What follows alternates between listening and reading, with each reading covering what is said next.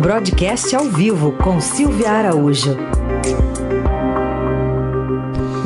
Oi, Silvia, bom dia, como vai? Oi, Carol, bom dia. Bom dia para você, bom dia, Heisen, bom, bom dia, dia, ouvintes. Silvia, vou trazer aqui a informação de que a gente é, trouxe mais cedo. Conversamos com o novo líder do governo na Câmara, o deputado Ricardo Barros. Ele falou sobre a reforma administrativa.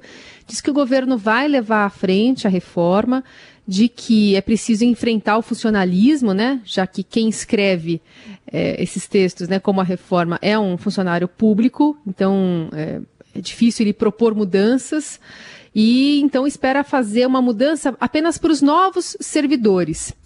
Queria que você trouxesse para a gente é, né, as discussões que tem a, a, a, havendo, né, tem, tem sido colocadas na mesa pelo governo da reforma administrativa que é tão defendida, por exemplo, pelo presidente da Câmara, Rodrigo Maia, né? É, pois é, Carol, é uma das bandeiras ali do, do Rodrigo Maia, né? Porque a reforma administrativa certamente ela ela vai reduzir o tamanho do Estado e reduzindo esse tamanho do Estado é economia para os cofres públicos. A reforma administrativa, ela tem um lobby muito forte contra ela dentro do próprio Congresso Nacional, que é a chamada bancada dos servidores públicos. Essa bancada, ela já travou várias discussões as ideias de reforma administrativa que já partiram, alguns desenhos já partiram ali do Ministério da Economia. Quem tem que mandar de fato é o Ministério da Economia, porque o Congresso Nacional não pode fazer essa reforma lá de dentro, porque acarretaria ali no que eles chamam de vício de origem, como vai tratar do funcionalismo, como vai tratar do Executivo e também reorganizar o Executivo Federal, essa reforma tem que partir sim ali do Ministério da Economia. E aí a grande divergência, né? Porque o, o, o Rodrigo Maia, presidente da Câmara, ele entende que tem que ser uma reforma, sim, uma reforma dura, uma reforma onde você de fato vá reorganizar o Estado brasileiro. E o Ministério da Economia tenta fazer uma reforma, tenta encaminhar um, um, um texto, um projeto de reforma que seja factível, que chegue lá no Congresso Nacional e não encontre tanta resistência principalmente por conta dessa bancada dos servidores públicos.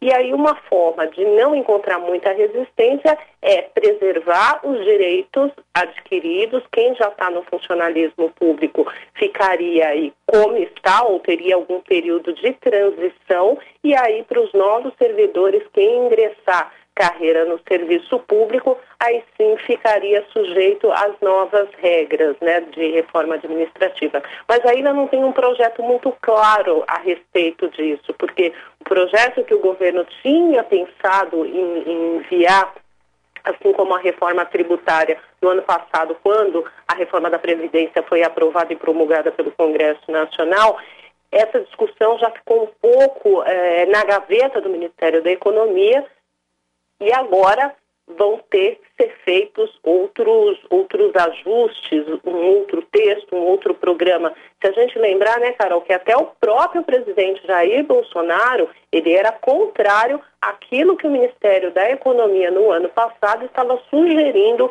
para a reforma é, administrativa, que mexeria ali um pouco, é, inclusive, com os servidores que já estão na ativa.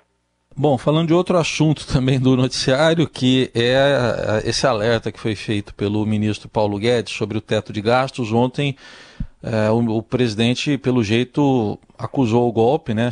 É, manifestou-se publicamente dizendo que defende o teto de gastos, colocou ao lado dele os presidentes da Câmara e do Senado. É, do discurso para a prática, qual a sua avaliação, Silvia?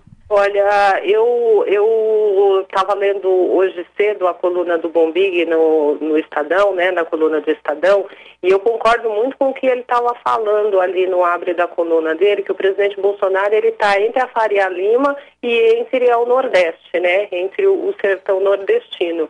Porque ao falar que ele está ali se comprometendo com o teto dos gastos e com as reformas, né? E, e com toda essa agenda econômica um pouco mais liberal do, do Guedes, que na realidade esse liberalismo ele já foi bastante minado, o presidente está se comprometendo ali com os empresários, com os investidores que são é, quem coloca dinheiro na economia, na parte privada da economia, já que o Estado não consegue, não tem condições de fazer isso. Por outro lado, o presidente Jair Bolsonaro está muito preocupado com 2022, né, Heisen? A gente sabe disso, ele publicamente já se colocou é, candidato para a reeleição e para garantir isso, um dos cabos eleitorais que o presidente tem são esses programas assistencialistas. Então, o, o, presidente Jair Bolsonaro vem falando ali na questão é, desse, é, como é que chama o programa mesmo? O Renda Brasil, né? Que a gente Isso. confunde com o programa é, do, do governo do PT, mas é reformular o Bolsa Família para esse Renda Brasil para capitalizar também politicamente o presidente Jair Bolsonaro. É, tem essa discussão também de você estender a calamidade. O presidente da Câmara, Rodrigo Maia, bateu o, o, pé e disse: não vou colocar essa pauta em votação no Congresso Nacional, porque aí sim significaria senha para se gastar mais no ano de 2021 e autorização para romper o teto dos gastos, que é um indicador muito importante, é um freio na gastança é, que se tem no país. O Brasil sempre gastou muito mal, fez gastos muito excessivos e os programas assisten assistencialistas passam por quê? Passam pelo gasto maior do governo. Então, o presidente Jair Bolsonaro, ao se comprometer ontem com o teto dos gastos, ele deu um recado de que Olha, investidores podem vir aqui para o Brasil, empresários podem tocar seus planejamentos, que o teto do gasto será mantido. Mas eu, quando o presidente foi dormir ontem à noite, eu não sei o que, que ele estava pensando, o que, que ele vai fazer com essa outra agenda, agenda de gastos, essa agenda assistencialista, que deve garantir aí para ele pelo menos um pouco do seu capital político, né, Raíssa? Aí a política versus a economia vamos ver quem é que sai ganhando.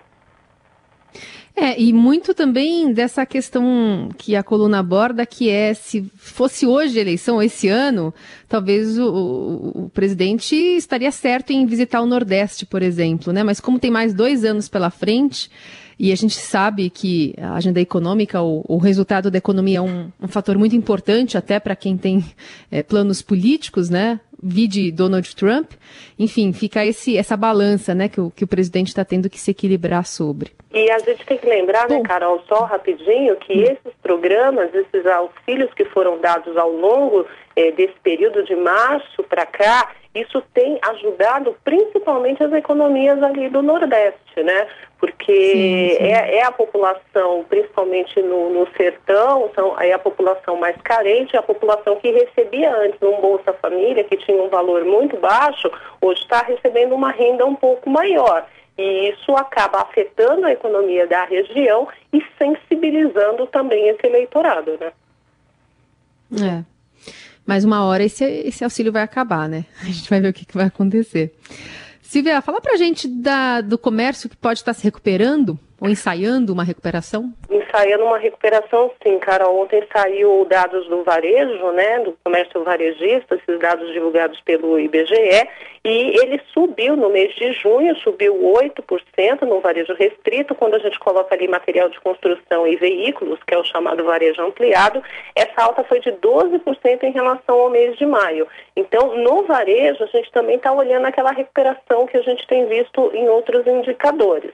A gente teve um abril muito ruim, teve um maio ruim, mas mostrando alguma sinalização de melhora, e agora no mês de junho, essa melhora aí com esse crescimento de 8% é, no varejo. Então, isso significa que devagar é, a recuperação está sendo desenhada. Ela é devagar porque a queda do mês, principalmente no mês de abril, ela foi muito abrupta, né? A gente teve é, a indústria caindo bastante, o comércio varejista caindo bastante no mês de abril, serviços também caindo e agora tende-se a ter uma recuperação. E hoje sai um outro indicador, Carol, que é o indicador um indicador de serviços, né, o volume de serviços prestados também no mês de junho e com esse indicador em mãos, a gente já vai ter aí um, um, uma sinalização do que foi o produto interno bruto do segundo trimestre do ano de 2020.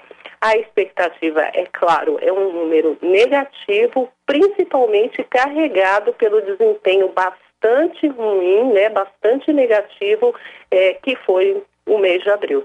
Isso. Essa é a Silvia Araújo. Obrigada, Silvia, pela participação. Até mais, gente.